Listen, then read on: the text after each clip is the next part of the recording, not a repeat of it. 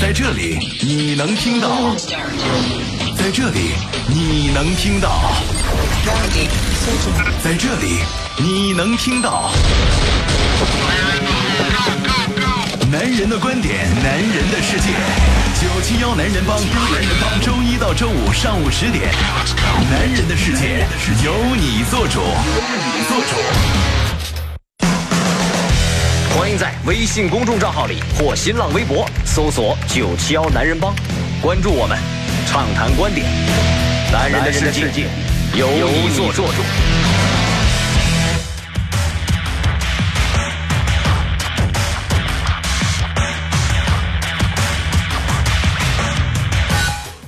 北京时间的十点零四分，欢迎各位继续关注飞扬九七幺，这里是男人帮，我是海峰，各位好，我是周航。哎，这个今天呢是十二月二十七号，这一年再没剩下几天了，就要结束了啊。呃，那不知道这个各位都有什么样的收获啊？对，这个心情也是复杂的，是这个觉得好像来不及多一点呢，还是觉得迎接崭新的明年会多一点呢？呃，我倒觉得是应该迎接明年了，因为今年也就这样了，涨不上去了。有的人会觉得每天就是这个，每到年末的时候呢，总会有一些复杂的心情啊，会觉得这时间过得好快，好像这一年有些事情还没有完成，哎，会觉得有些许的遗憾的感觉。对对对，但是我这个胖的目标已经达到了啊，这好像似乎很好达到。对，来关注一下今天的天气。目前黄色的火警的预警信号呢是正在生效当中，发布区域是全市陆地。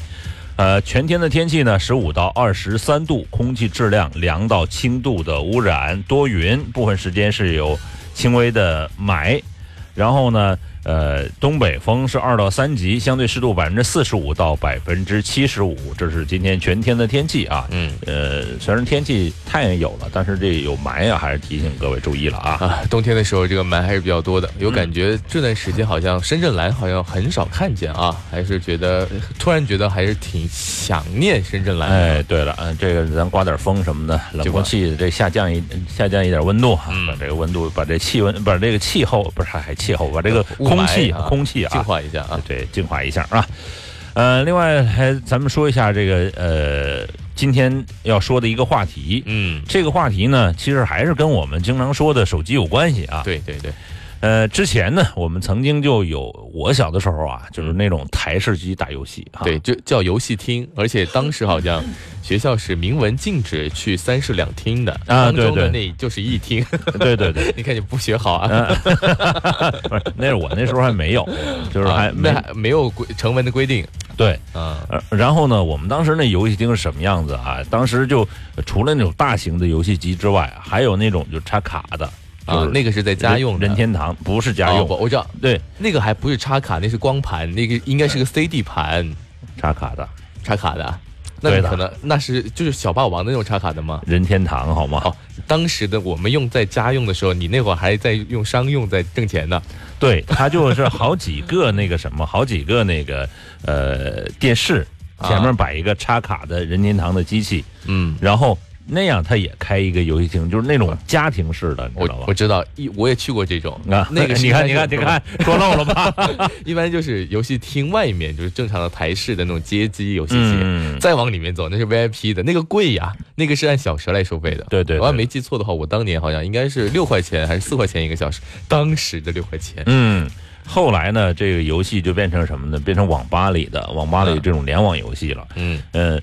反正就是游戏呢，是在我们的生活当中就一直发展的就很快。原来游戏不是个产业，呃，后来游戏就变成一个产业，包括竞技的游戏，就是成为一个一个一一整套的。包括这王思聪好像都都是不是？他有专业的这个职业的职业的游戏的游戏的这个队啊，对，包括周杰伦呢啊，很多这种明星啊，李易峰啊，好像都有有有有好像。喜欢玩这种游戏，对，然后呢，他们就在大型网吧里有这样的啊，我不知道这个是不是他们严格限制未成年人。或者是这个有一个有一个区域，现在要求很严格，必须要身份证实名验证，所以这个未成年人进入到网吧可能还是比较比较难的，而且这个规定的还是比较好的。那个没问题了，就是可以控制得住。那手机呢就控制不住了。有些家长为了孩子联系孩子方便，呃，一些智能手机开始就到孩子手里了。有我我看了一下啊，有些孩子居然手里用的是就苹果的前一代的产品，就是说明。呃，家长还是挺舍得投入的，对，挺溺爱的啊。对对对。那现在智能智能手机，我觉得已经成为我们身体器官的一个延伸啊，差不多差不多。包括我们可以用它工作啊、社交啊、阅读啊、视频啊。那玩游戏其实是很多人使用手机时长时间最长的一个功能了。对对对。呃，现在这个手机就很少有丢失的，除了摔碎之外，因为。就每一分钟，机不离手。对，这不是它是你的肢体，所以它不可能离开，你知道吧？你看有人偷过你的手没有？悄悄的牵你的手还差不多，拖过你的手啊，但是这很难偷到。所以呢，那就频繁的使用手机来玩游戏。嗯，其实这个呢，呃，已经已经现在已经算作上是一种精神疾病了。对了，对了，是世界卫生组织在本月二十号确定将游戏成瘾啊列为精神疾病。而且列入了二零一八年发布的新版的国际疾病分类当中。嗯，其实呢，这个世卫组织早在十年前呢就开始分析这个游戏障碍造成的危害。游戏障碍的特点是什么呢？持续或过于频繁的玩游戏成为一种行为模式。这里指的是这个游戏，包括网络游戏和电子游戏。嗯，就有很多人，我就看到他一有闲暇的时间，就比如说这个大型的联网游戏啊，嗯包括。就是什么连连看那种简单的消消除什么什么消除那种，反而我觉得那种简单的就是玩的时间特别短的，还会占用你更多的时间。嗯，就是你可能有，我经常在电梯里面会看到有人，就电梯上下几秒钟的时间，他都在玩连连看。嗯，就是我就会觉得，呃，这样更加会把你的碎片化的时间给占满。就其实一点休息的时间都没有。其实这个人生呢，就这个时间是有限的。你把这个时间就完全浪费在这游戏，我我曾经试过，就是说玩，就就是你说的消消除连连看，也是在电梯看的，原来是你的手机，就 不是就是在家里，在家里。你知道，就玩，我居然一下玩了两个半小时，就就过去了，就觉得抬头一看，对，抬头一看，天都快亮了。我就说，呃，开玩笑啊，就是你你两个半小时就那么舒服间就过去了，你就觉得没觉得没有什么察觉就过去了，所以后来我就这个坚决的把那删了啊啊，我就不再玩那个。所以这种游戏反而因为它简单，它几乎不用过脑子，也不用思考，而且是一个一个流一个一个类似于就习惯性的动作手势，然后它就可以让你不停的。关键是你有成就感，你很快就通关了，通关通关通关就过去了嘛。对。而且有些游戏不靠谱，就有些游戏是靠谱的。它那个就使用的那个东西啊，是你就把它使用完了，可能你要过一段时间，它才能慢慢恢复，才能恢复那个这所谓的这个值，然后你才能继续游戏。对，它这个相当于是个防沉迷的系统。对对对。也另外一部分呢，也是游戏公司来挣钱这个系统。如果你呃，有钱你可以购买一些类似于时间，或者说这些，它可能不同的说法，有的叫能量块呀，有的叫要汽车游戏的话呢，可能就是加油啊，大同小异啊，就这种，它就可以让你反。但你可以花钱买呀，对啊，就花钱买嘛。某种意义上来说，它就是它挣钱的一种方式嘛。对，你就你可以不用等，不用等时间，你就直接用用金钱来买。看我们的帮主海峰都被这个游戏毒害，所以今天我们就特别想聊啊，就是想问大家，你同意这个联合国卫生组织把网瘾？列入精神疾病吗？哎，这个合适吗？啊，呃，对，就是说有些人会会觉得不合适。我有我有控制，游戏是我生活的生活中的一种调剂。包括呃，男人帮群哈，有差不多快快接近五百人了。各位在玩游戏，然后在晒的时候，我从来一句话没说过 啊。为什么？其实我不是特别赞同你们这种方式，就是把你更有限的时间，当然。这个人生这个调剂自己生活是需要的，嗯，但是你们过多的玩这个东西，然后又成群结队的去做这样的事情，我觉得的确是浪费时间。当然，可能年轻人和我这种呃比他们稍微年长一点的人，时间的分配是不一样的。哎，其实我想说一下我的一个切身的感受啊，其实我在读书的时候，大概应该是小学和初中的时候，我我觉得应该算网瘾少年。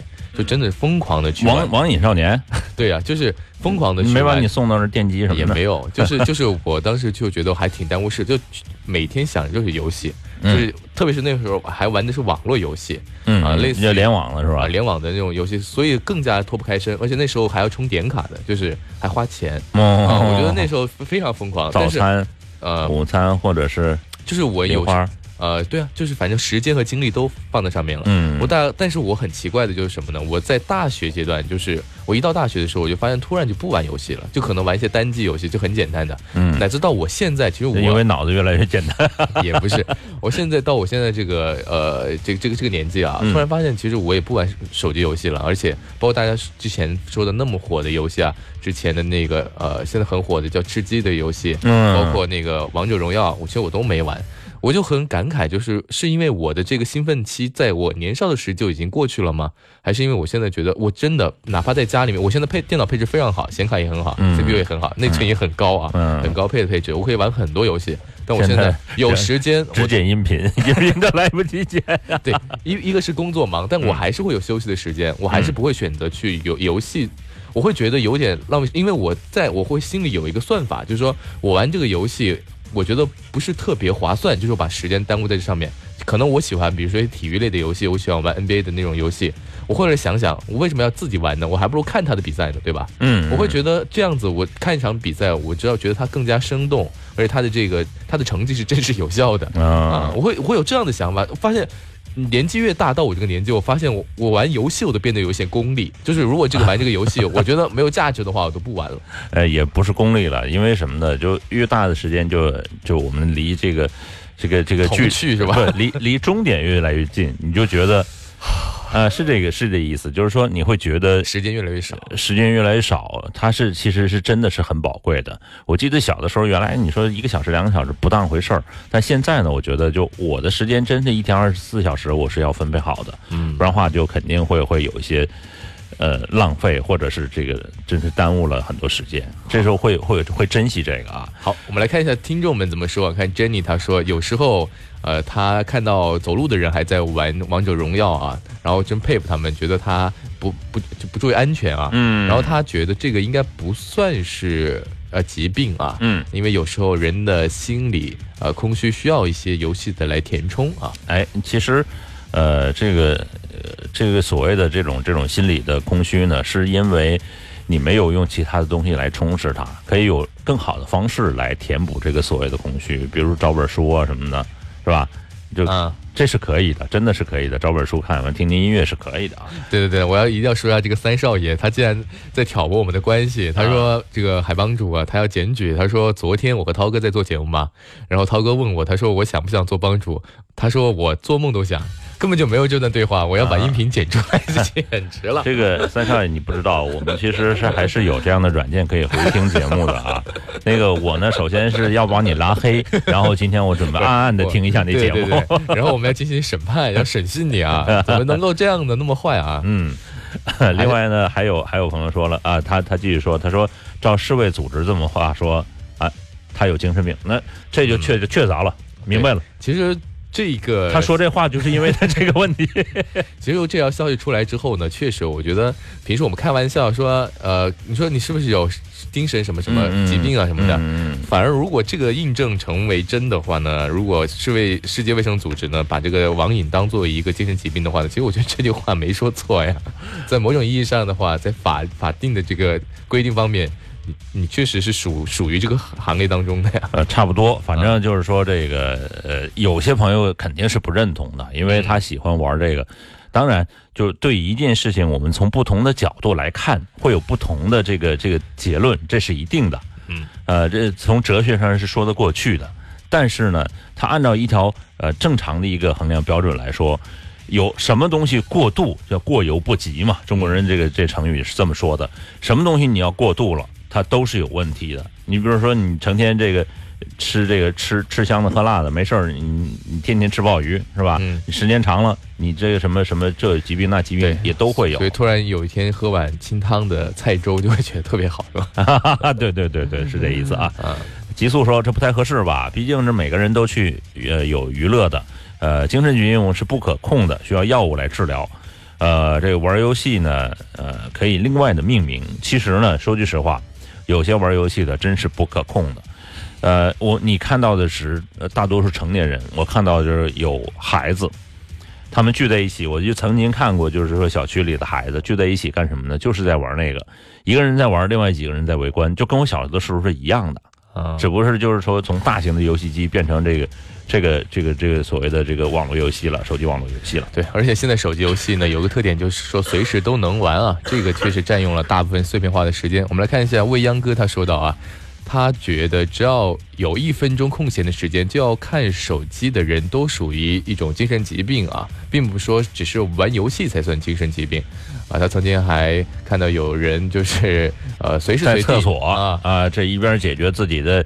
呃，问题，然后三级一边还玩手机，你说这个啊，我我我想说，真是也不是笑话，的确是，呃，你你说你在在洗手间可能就是接到一紧急电话，你接了也就罢了，对，那还能理解啊。对，有一个人呢，就那还是出于对对方的尊重，所以接这个电话啊。嗯，有一个人就是在在洗手间里看剧。看剧啊，不走是吗？不走，就 我说我说这个也是能够坚持，或者是他老板可能对他太苛刻了。反正他是我们集团的，我就听到我你为什么？因为我两次去洗手间。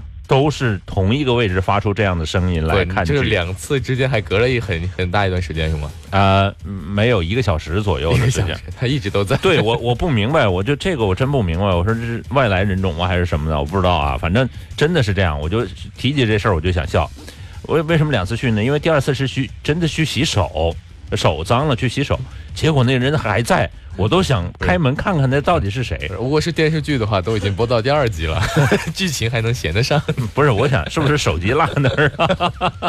好吧。啊，就是有，其实真是有这样的人，那我就觉得就是稍微要控制一下自己啊。嗯嗯，反正明年确实这个就已经有相关的条例规定了啊。我觉得还是有点严苛了。哎，呃，乐乐说了，说帮主说说的对，看到男人帮那群里好多在说王者荣耀，很想说他们两句。人生只有游戏吗？呃，其实也是，就是关键是每个人的喜好不同，每个人角度不同。那也许人家那一天就那么一小时玩，我只是说一嘴啊，没有说完全反对，我只是提示这么一下。嗯，你要是经常的沉迷于这个，那我就觉得不太合适。包括这个群里，你不一定一天二十四小时都要都要留个言什么的。咱们这样一宣传之后，很多这种游戏的发烧友。突然好想加我们的群呢，我们加群的方式也很简单啊，啊，大家可以搜索“男人帮群”的全拼，在这个添加好友里来搜索，然后就可以找到我们了啊，然后我们可以拉你进来啊，嗯，升几个名额了，当然我们可能再有需求的话，还会再新建一个群。了，好吧？好，那我们接下来进入到男人车世界，看看汽车方面的消息。Standby formation，男人车世界，车世界。好的，今天的男人车世界，首先来关注到的是斯柯达品牌，斯柯达品牌的野地啊，嗯，帮主应该还比较熟悉，这款车很有特点啊。呃，其实就像被板儿板儿敲拍平了后 后面后背，有点厢式小货车的感觉啊。对，这款车要跟我们说再见了，因为呃，在这个。上汽大众斯柯达的工厂呢，已经正式停产了。嗯，那接替它的呢，是它的啊继任者啊，现在的名字已经出来了，叫做斯柯达的科洛克，应该是科洛克，应该是科迪亚克的小弟啊。呃，它我不知道是它是紧凑型的 SUV 是吧？算是紧凑型的吧，它。应该是小型兼紧凑型的那个级别。我突然有个问题，这个野地咱们当时定位是什么样的车？其实定定位它是紧凑型 SUV，但其实它的尺寸呢，放在现在的紧凑型 SUV 当中呢，它真的算很小很小的。对，然后呃，它你要说是完全是呃 SUV 的话，我又觉得它有点有点像什么呢？MPV 的那种这种造型，因为它后面那个不是特别特别溜背。然后呃，可能装货就是装东西可能会多一点啊，对，有点就是旅行的味道是啊，我不知道这个新款是什么样子啊。是这样，野地当年是和呃途观呢是同平台的，嗯，就相当于它就挂了一个斯柯达标，但是确实它和途观的这个造型几乎完全不一样。其实你要说到柯迪亚克的原来的野地，我呃想到另外一款大众的车是叫什么呢？叫呃凯迪，对，凯迪是是呃叫什么？呃，是在北方生产的，应该是在，呃，应该是一汽大众，一汽大众，对，它生产了没多久就停产了。那款车也是非常，现在路上也能见到，非常非常奇葩啊，就感觉像一个高跟鞋一样，一个靴子长得。我一直是以为救护车的配置 啊，但那款车其实还是兼顾，为什么会出？它好像对开门的吧？那款车对对开门，然后它后面是可以打开的，而且它其实就是兼顾家用和一些呃生产工具的功能，就是它可以拉货。回本神器啊！现在叫做网络上流行叫做好吧，所以但是购买的人比较少，我觉得那车比较少。你知道为什么吗？它的原型车其实应该是来自巴西，巴西那边拉丁美洲，他们会有一些大众特工车型，就在那个地方生产，相对来说比较廉价，它的这个做工可能达不到这个大家对德德国车的这种要求啊，但它兼顾了一定的廉价和这种啊生产工具的功能，就是货车的功能。但是当时我记得开迪和途安是一起出来的，对，上汽就就就占领了迅迅速占领市场，然后开迪就迅速的萎，所以说颜值颜值才是王道，是吧？还是要长得好看。对的。那我们这一次，呃，替代野地的这个科洛克的颜值非常棒啊，因为它也是出自大众最新的 MQB 平台，外观方面呢，采用了这种家族式的水晶切割的设计语言，非常有张力。而且我们看到它这个轴距是二六八八，这个轴距其实并不算大，嗯，但是和 CRV 基本是处于同一个水平的。哎，那内饰方面呢，克洛克呢延续了柯迪亚克的设计风格，中控台是比较简单，但是呃，说是遗憾啊，就是这其实我倒没觉得什么。它是悬浮式的中控大屏，我倒没觉得悬浮式会怎么样啊。现在是主流的这样的悬浮式的设计啊，但是柯迪亚克他们一直还是相对来说是把中控啊放在这个中控面板里面的。嗯，那动力方面呢，这款车搭载 1.2T 和 1.4T 的发动机，最大功率是116马力和150马力。那和它匹配的呢是七速的 DSG 的双离合的变速箱，而且全系标配了发动机启停功能和制动能量回收系统。嗯，斯柯达品牌其实，在呃我们国家呢卖的一直不温不火。前段时间我刚好去斯斯柯达。的四 S 店啊，嗯，询问了一下，哇塞，那个价格我都忍不住想买，因为其实我知道斯柯达的这个它的这个底子还是很好的，跟大众是一样的。包括我们了解到，明锐啊，新明锐才应该是才上市两个月，嗯，就已经有大概两万多块钱的优惠了，而且那个旅行版都有一万多的优惠，两万多的优惠，就是大概价格去到哪儿了？那就是相当于你就在十二万元左右，你就可以落地了啊，下完就是它相对低配的车型，我就觉得很划算啊。不行，那牌子买不到。哎，牌子现在是贵啊！您说的牌子现在现 在九万多了，九万直奔十万了啊！这个确实大家可以考虑一下新能源啊，这种我们也是稍后会给大家聊到的。嗯，那斯柯达的这个野地呢，它确实这个名字也不算好听。所以一直导致这款车型卖不好。那现在换了个名字，叫做科洛克，我相信还是比较容易接受的。在未来呢，它会和逍客啊，呃，产形成一种竞争的关系啊。所以大家能会会觉得它会不会脱颖而出呢？其其实也是一个值得我们去预估的事情。其实我倒觉得，就柯迪亚克的这个品牌是一直是被很多车友低估的一个品牌。它的价格和和它的性能相比较来说是最高的，性价比是最高的，性价比非常好。但是它永远的颜值和其他方面就好像不太不太尽如人意。它的那个造型呢，还是会有一些不符合主流审美啊。嗯，长得那个它的这个中网啊。有，它其实设计的像翅膀，但其实看起来像胡子，反正就是不是特别的这个主流的一个设计，但我还是个人还是比较喜欢的。呃，那包括它的这个柯迪亚克，它的现在大哥级的这个车型啊，现在也有一万多的优惠。其实我觉得大家如果近段时间对呃这个车型有需求的话呢，然后刚好能对比上科斯柯达的品牌呢，可以去看看。那我们继续来看，刚刚说到了这个科洛克啊，科洛克其实是。属于这种紧凑级的 SUV，那接下来这款车其实跟它应该是同一个平台的，但挂的标不一样，所以我觉得他们两个以后未来的走向也完全不一样。就是来自奥迪的 Q2L，嗯，这款车其实也是来自大众的 MQB 平台的。哎，它是在十二月二十三号已经在这个大众佛山的工厂下线了，预计将在二零一八年的中旬来上市啊。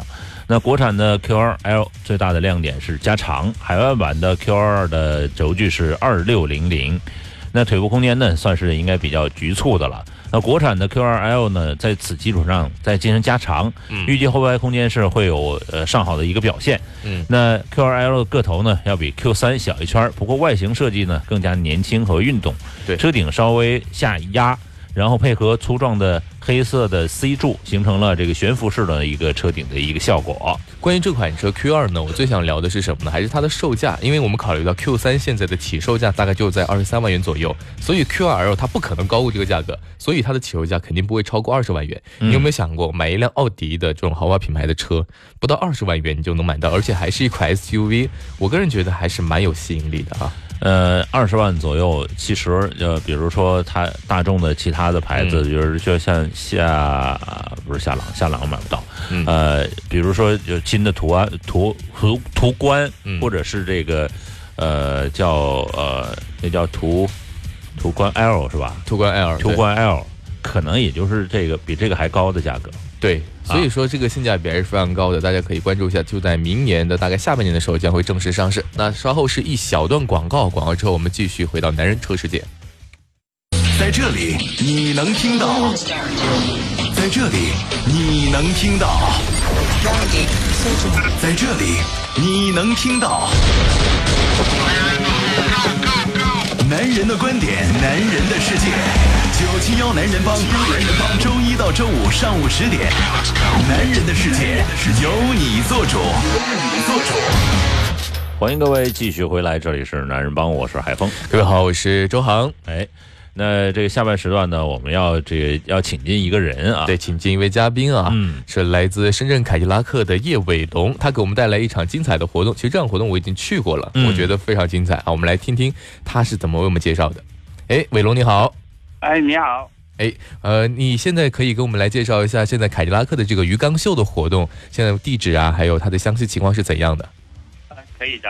哎，我们的一个凯迪拉克的这次鱼缸秀活动也是非常荣幸能够来到我们的一个深圳海上世界的。嗯，因为在去年的上海新天地跟广州天鹅城也是引发了无限的这个关注的。因为在这个装置来说的话，也是一个前所未有的一个视觉奇观来的。嗯，为什么这么说呢？因为大家来到现场的话，都可以看得到我们的一个 GT 六的呃铂金版的一个车型放在一个鱼缸里面。里面还有很多条的一个锦鲤在里面游动的，是几乎是我们花了八十多万的车辆放在那个水当中了。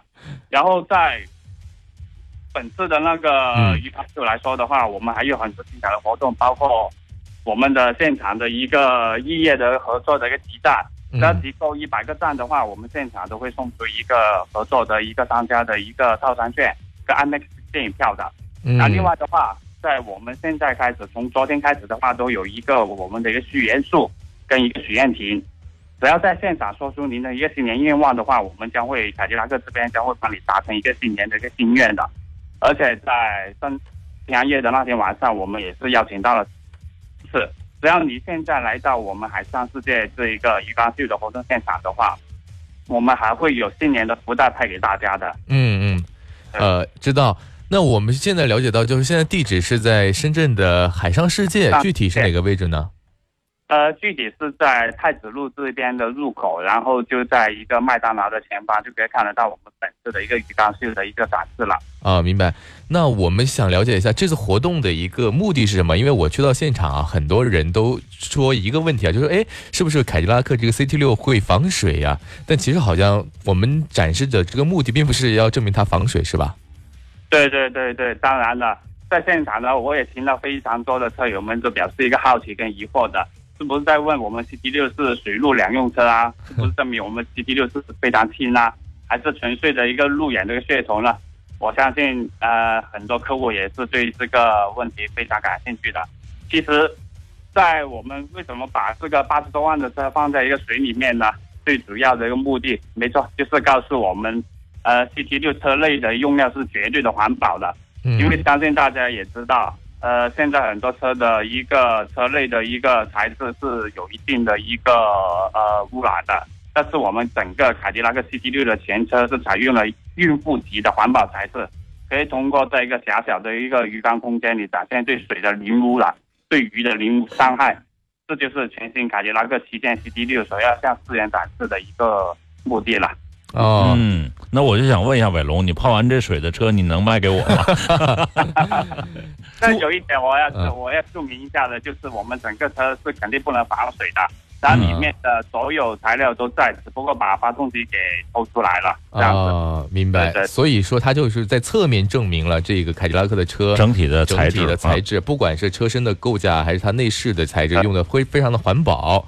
对对对。然后我觉得这个景观呢，其实非常值得大家去看一下，哪怕你去不买车，因为它相当于是什么呢？就是一个水下的奇景。能想象一个车在水下，而且是非常干净。清澈的水，而且还有鱼鱼儿游的一个场场景啊，你会会让我想到什么呢？会让我想到迪拜的这种水下餐厅的感觉，就是非常就是觉得呃一个不可能实现的一个景观在你眼前实现的样子啊。对，好，那我们再次感谢伟龙给我们带来这个精彩的这个报道啊。我的地址呢？其实大家可以关注一下，就在海上世界的广场上，其实就在那个游轮的前面。游轮前面啊，游轮前面。嗯，呃，大家有兴趣的话呢，其实还是可以来关注一下啊，这个活动啊，是来自凯迪拉克的鱼缸秀的活动，而且持续的时间呢，是从二十三号到啊明年的一月一号，大概有十天左右的时间。嗯，那大概现在还有个四五天的时间可以去看，可以去看啊。那么接下来还是继续进入到今天男人车世界，继续来看一下汽车方面还有哪些消息值得我们关注呢？我们再来看到的是这个广汽传祺的 GS 四的一个无伪装的谍照曝光了，应该算是新款的这个 GS 四啊。哎，它是呃是这样啊，就是说这新车外形和内饰呢是有了细微的一个变化，主要体现在大灯和尾灯。大灯的内部结构和现款车型有明显不同，呃，有可能换的是全 LED 大灯的一个设计。我看了一下图片，是三颗矩阵式的 LED 大灯，嗯，因为 GS 八是四颗灯嘛。那现在可能想把这个头灯的设计元素，因为特别被大家叫好，所以也集成到了 GS 四上面。但是它不是这种正方形的排列，它是采用了这种呃竖这种条状的排列。其实正方形的排列，我觉得更加更加漂亮啊，就更加规矩一点。对，因为它有一个线条和就是类似像建筑一样的美美感啊。那车尾部分呢，尾灯和前大灯的造型呢，是这个内部结构有进行一些调整，同样采用 LED 的光源。内饰方面呢，GL 四的方向盘改为了三辐式的一个设计，中控屏也是改为当前非常流行的悬浮式的一个设计，而且屏幕尺寸相比现款车型呢更大了。原先的中控屏的两侧的空调出风口移到了中控屏的下方，那空调控制区域的按键布局呢和现款的车型保持了一致。根据此前曝光的工信部申报的信息来看，这款 GS 四的呃将继续采用现款的动力总成，分别是 1.3T 和 1.5T 的两款发动机，而传动系统呃会这个沿用现款车型的五档的手动，还有六档的自动以及七档的双离合的三款的变速箱。嗯。这个动力总成其实相对也比较成熟，建议大家会选购一下这个六档的自动，这应该是我觉得这三款变速箱当中一个最合适、最平顺的一个选择了。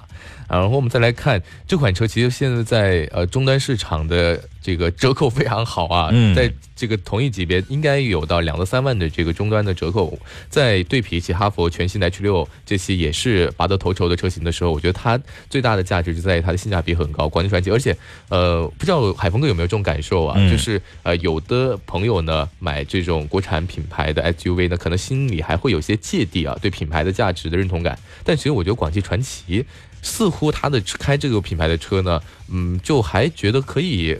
跟合资品牌去怎么说呢？感觉差不多，叫抗衡，或者叫叫或者说叫平行的对比。平行的对比，嗯，就证明这个品牌其实虽然说是来自我们呃国产的品牌，但是它的这个精致的做工，包括我们所谓的南派造车啊，还是给所有的消费者留下了一个不错的印象。哎，那其实，在今天的时候呢，我也想预告一下，明天刚好我也要去参加一下广汽传祺的一个新能源的新晋之旅，要试到他们的新能源车，在深圳大梅沙大概有一天的试驾活动。嗯，到时候呃也可能会和这个节目进行一个连线，和大家看看是不是正在试驾。如果试驾结束之后呢，会呃。把这个第一手的一个消息啊告诉我们，告诉大家啊！而且特别地方在于，这次开的可能是它的新能源车，具体车型还不了解，可能会是广汽传祺的 GE 三和 GS 的插电混合动力这两款车啊。这两款车其实也是蛮符合现在的新能源的国家的这个相关的政策的，而且还进入了大名单，在购买方面呢还有一定的优惠。如果这款车我试了觉得特别好的话呢，我就非常建议大家可以去参考一下，嗯。好，那准备进入这个数码的环节了。呃，车的部分我们已经说够多的了。好。从睁开眼睛的第一刻，你就被数字包围。今天最高温二十六度，最低温二十一点三六，那值呢上涨百分之一点五三。为听觉化繁为简，IT 数码控，IT 数码控。说一款机器啊，这很意外啊！这是海信，海信咱一般是空调吧，是吧？海信电视也很不错啊，它最近应该是收购了一个很大的一个面板厂商啊，嗯，我太记不太清它名字，应该是日本的一个品牌，是东芝还是 JDI 还是叫什么玩意儿啊？反正就是实力非常强劲。呃，海信全面屏的新机亮相工信部，全新的旗舰啊，这个是全面屏手机呢，目前是就风靡全世界。呃，无论是这个旗舰型还是百元机，现在基本都是所谓旗舰十八比九了。那海信呢，一般是在这个创新方面比较大胆，此前推出过双面屏的手机，然后呢，近日又在中心呃工信部看到了海信的一款旗舰的全面屏的新机入网。配置咱们来看一下啊，嗯，看它有十八比九，这是不用说的啊。而且它的额头和下巴是大幅度的缩小，额头还集成了前置的摄像头和传感器，背面采用了三 D 的玻璃，双摄位于它的这个左上角，而且中间是指纹识别的模块。那整体来看，这款手机的颜值还比较高，而且现在样机给我们是个银色的。反正看起来还是亮银色、亮银色的啊，但是呢，科幻感。一看到它那镜头就是突出的，你看着没有？从侧面来看，不，大家都向这个苹果啊学习嘛。嗯，大哥都这样做，我们没有理由不这样做，对吧？不放不放平了它啊。嗯。刚才是采用了五点九九九英寸的一个二幺六零乘幺零八零 P 的一个屏幕，主频呢是二点二 G 赫兹，然后呢八核处理器，拥有四加呃六 G、六十四加一百二十八 G 的内存的选择搭配。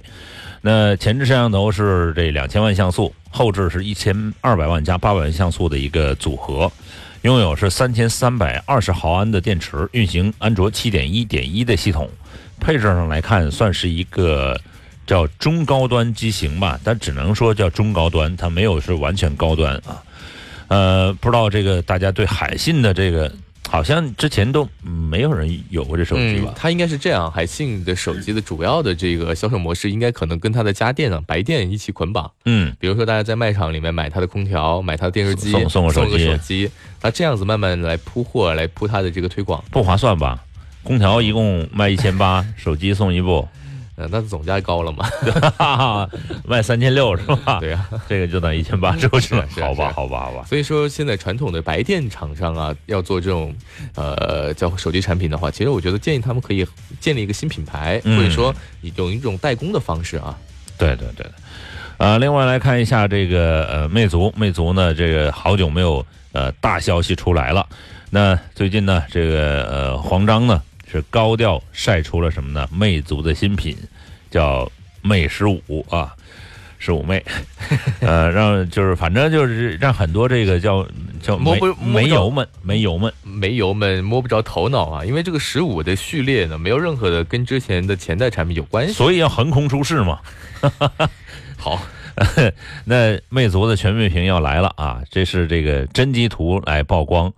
然后呢，是咱先看看这个，就装装装的这个这个这个这个这个外盒啊，造型是一个黑色的，然后叫十五 Plus，嗯，呃，这是它的这个外外包装，外包装还是显得一向的极客的黑的风格啊，对，还是蛮好看的。那这手机的这个造型呢，是金属的后壳，双摄成采用了双摄，是采用了这个竖排的一个排列。手机中间是魅族的 logo 啊，没有这个指纹识别区域。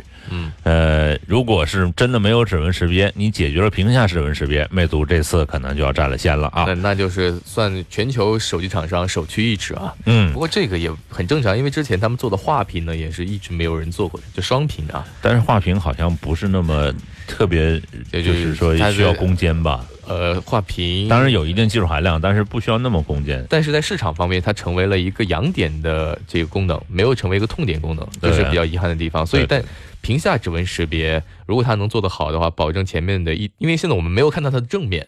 嗯，对，正面没有看到，所以不知道它是用到全面屏还是用到什么样的设计啊？如果它用到全面屏，然后用到屏下指纹识别，我相信还是能够啊吸引到很多消费者的啊。其实从整体来说，对于它的这个后背板，我看了一下啊，我呃不是特别特别的感冒，不是特别特别满意。为什么呢？它是就是延续了之前的一个设计的风格，金属一体机身，上下天线是 U 型的一个设计。就嗯，没有让人觉得特别特别惊艳。为什么？我告诉大家一个很简单的道理，因为现在魅蓝的产品在百元机上面都用到了这种全金属机身，嗯，所以的话，你说它的旗舰用到全金属，我觉得这是理所当然的事情，所以也不会给我们带来这种视觉上的冲击啊。所以就是整个外形来说，对于我对于我来说就没有吸引到我。但是呢，如果你真的凭下指纹识别。哎，嗯，那有可能是，这起码是突出骑兵啊，让我们就想有机会或者有想法去试一下啊。对。另外再来看看这个 iPhone，iPhone 的 SE 的二也是曝光了，这个双面玻璃的这个设计啊，这配置呢也涨了。嗯。但是呢，它毕竟是就是说，其实等于是沿用了乔布斯时代的一个设计，就。跟现在主流设计还是有些些许不同，它还是用到了不是曲面的这种边框的设计啊，对的，还是非常直角的设计风格。在它这个屏幕的材质方面，也好像没有做任何的变化，还是这个四四英寸吗？呃，应该差不多啊。来看看，就是说这个根据这个报告显示呢，SE 的二机身可能是叫呃呃双面的玻璃材质啊。然后呢是什么呢？是这个就是直角的一个，算是一个直角的设计。然后啊，这配置呢是有提高了，它搭载是 A 十的一个处理器，配备了两 G 的运存，三十二 G 加一百二十八 G 的一个存储的组合。三十二 G 几乎就没人购买啊，这其实它都不用不用生产啊。呃，因为三十二 G 一下装装完了，系统就没剩啥了。是，确实不太够用。我觉得现在手苹果的新手机都是六十四 G B 起跳，我可能觉得未来真出的时候还是就是有良心才六十四起跳啊。对对对，然后我看这款手机几乎就可以把它理解成为一个 iPhone 五的，怎么讲呢？升级版。对对对，差不多差不多，因为因为 S E 就是 iPhone 五的升级版嘛。原来 S E 卖的时候挺贵的，卖的挺贵的，而且现在它这个 S E 二的话呢，它支持了它双面玻璃，肯定支持这个无线充电。嗯，我觉得这应该是它最大的卖点，而且应该是应该是，而且这是小屏手机党们的最爱，因为确实现在大家还是会有一些人会喜欢用小屏手机，因为你看捏到手上非常轻松。嗯啊，有一大批这样的人，他也不需要用你这个手机来开视频呢，他就可能完成一个通话的功能就 OK 了。好吧，内置一千七百毫安电池，前置七百万像素加后置一千二百万像素的摄像头的组合。呃，发布的时间和价格呢？呃，显示呢应该是在一八年第一季度来推出，大概是三月份，售价可能会达到三百五十英镑左右，和人民币应该是三千块钱。那这样的 SE，各位感兴趣吗？反正我觉得它只能做备用机，可能也就仅此而已了。备用机小频档的专属，但是三千块钱备用机啊。呃，还是有市场的，我就认为还是可以购买的。那拭目以待。嗯。